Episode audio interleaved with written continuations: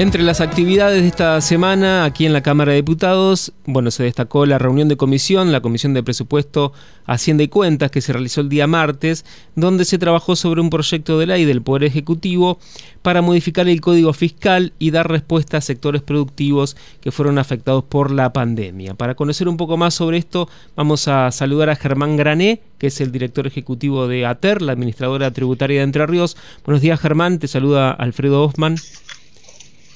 Hola Alfredo. Muchas gracias ah, por, atendernos y la consulta es, bueno, específicamente qué se pudo dialogar con los diputados y las diputadas en esta reunión del día martes y bueno, qué, mm, qué objetivos se persigue con este proyecto. Eh, fue una, muy linda reunión de, trabajo con, la comisión. Eh, donde pudimos exponer eh, las razones y los fundamentos que propiciaron este proyecto de ley, eh, que fue una instrucción del gobernador Gustavo Bordet.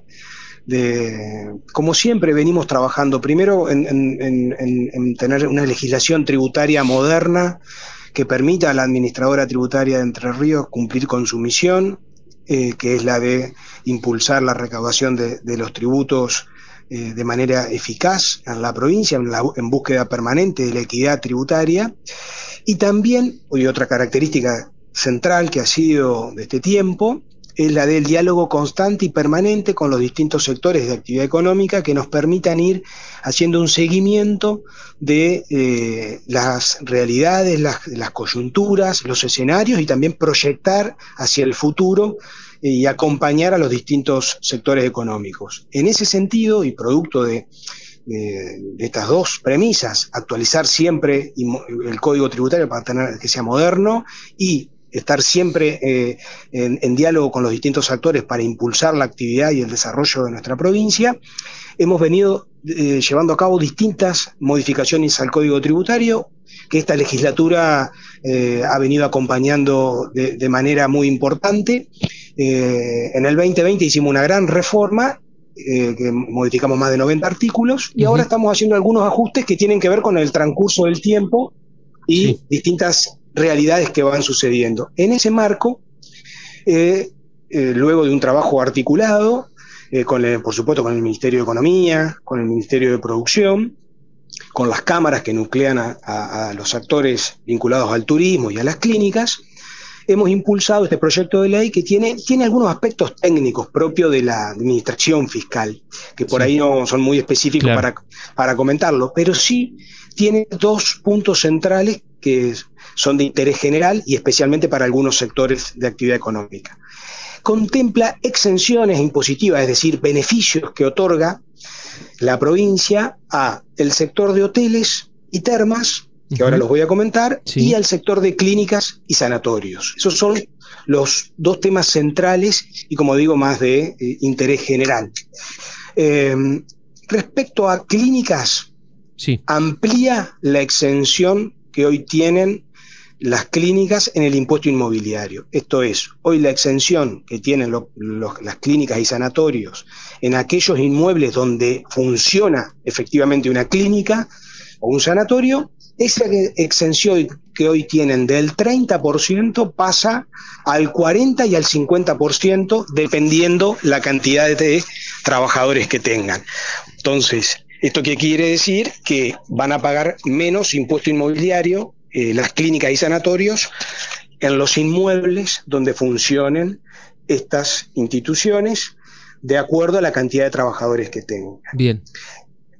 En el caso de hoteles, no tenían exención y nosotros estamos estableciendo una exención. Es decir, los hoteles, por los inmuebles donde funcionan los hoteles, van a disponer de una exención que va a ir del 30 al 50%. Aquí también, de acuerdo a la escala de, la cantidad de trabajadores que tienen, va a haber una escala. Este, entre, el 50, entre el 30 y el 50 tiene que ver con la cantidad de trabajadores.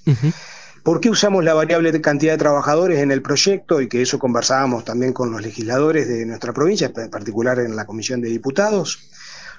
porque eh, todos estamos convencidos, creo que es algo que se, dialoga en, todos los ámbitos y también incluso en, los medios, eh, una conversación de interés general, que es la importancia de generar empleo genuino, registrado, de calidad, eh, para el desarrollo no solo, por supuesto, de nuestra provincia, pero en general el gran desafío y el gran anhelo de la Argentina es eh, la generación de empleo. ¿no? Entonces, nosotros vamos a, vincular el, el, beneficio impositivo a, la, a cuanto más trabajadores registrados tenga el hotel o la clínica en este caso. Claro, un incentivo, digamos, al, al, al, empleo, a la creación de empleo. Al empleo, exactamente, que estamos convencidos que es la gran variable para el, el, desarrollo y el progreso de nuestras comunidades, ¿no? la generación de trabajo, y para eso acompañar a los sectores que invierten, que producen, que, tienen pujanza y, han, y transforman la realidad, como son el sector privado, en este caso hoteles,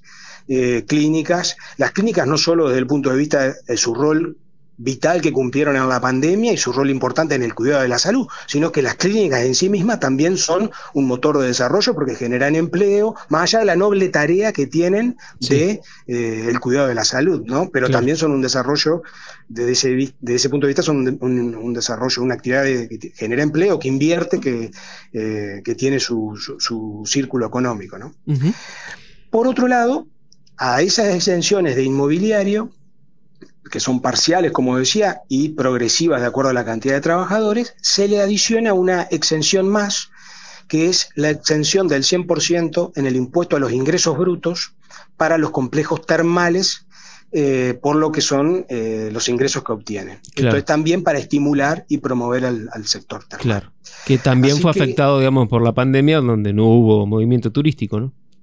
Exactamente. Entonces, eh, y también es un, es un, tiene que ver con un desarrollo estratégico de nuestra provincia, un posicionamiento que tiene nuestra provincia en materia de termas en, el concierto nacional y regional, y por eso que eh, desde esa mirada se ha eh, analizado y se ha otorgado esta exención del 100%, sumado a que en el caso particular de la actividad termal, en todos los casos hay una vinculación entre el sector público y el sector privado en el, en el desarrollo de la actividad termal. Eh, no son solamente eh, los complejos que, termales que conocemos en la provincia, en su gran mayoría son, eh, tienen alguna participación o algún rol la actividad municipal. Entonces, en ese marco es que se, se da también esta, esta este, este, este beneficio puntual de eh, otorgar una exención al impuesto a los ingresos brutos. Bien, queríamos aprovechar también esta, esta conversación porque sabemos que no es el único proyecto de ley que se está debatiendo que apunta a, por ejemplo, exenciones o incentivos desde el punto de vista de impositivo. ¿no? También ahí está el proyecto de promoción industrial que tenemos entendido que se va a aprobar con media sanción dentro de muy poquito. Sí, tenemos, aprovecho y es importante eh, hacer una reflexión en torno a eso, ya que, eh, y en este marco, como decía en, la introducción, eh, nosotros venimos trabajando de, manera muy activa por pedido del gobernador en ir monitoreando el esquema tributario de nuestra provincia y así es que en Entre Ríos y por decisión del gobernador Bordet elevamos, hicimos la adecuación normativa para que la, hay un impuesto menos, recordemos que era el impuesto a la ley 4035, eh, fue un tributo que dejaron de pagar los eh, empleadores, eh, los empresarios, los comerciantes, los productores que empleaban trabajadores y también dejaron de pagar los trabajadores que se les descontaba de su, la de, su recibo de haberes. Esa fue una decisión del gobernador de sacar un impuesto en la provincia de Entre Ríos, eh, por un lado. A eso se van sumando otros proyectos. Ahora está el régimen de, promoción, un nuevo régimen de promoción industrial,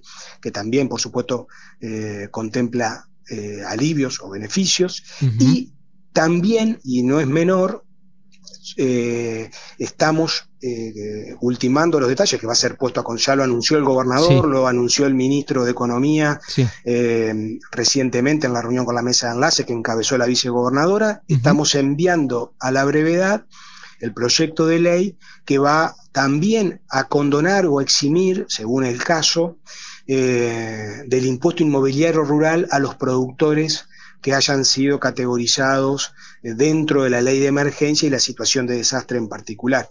Entonces esto también, como digo, eh, se suma a las distintas medidas que se van tomando en la provincia algunas que se hacen, por, obviamente, de acuerdo al, régimen constitucional de nuestra provincia y a las leyes vigentes, algunas se hacen por estricta facultad que tiene el gobernador o que tiene el ministro o que tenemos en la administradora tributaria, o algunas que requieren de, ley para poder eh, otorgar estos beneficios o estas eh, situaciones que nos permiten acompañar y, promover aquellos sectores que tienen mucha pujanza, que tienen mucho, mucho inversión y que son los que en el día a día, en el quehacer cotidiano de nuestra comunidad, eh, generan empleo, producen, invierten y que son y que es clave la actividad en ese sentido del Estado acompañándolos y, como decía recién, eh, alivianando la carga tributaria, otorgando exenciones, sacando un impuesto, como decía recién el de la ley 4035. Es decir,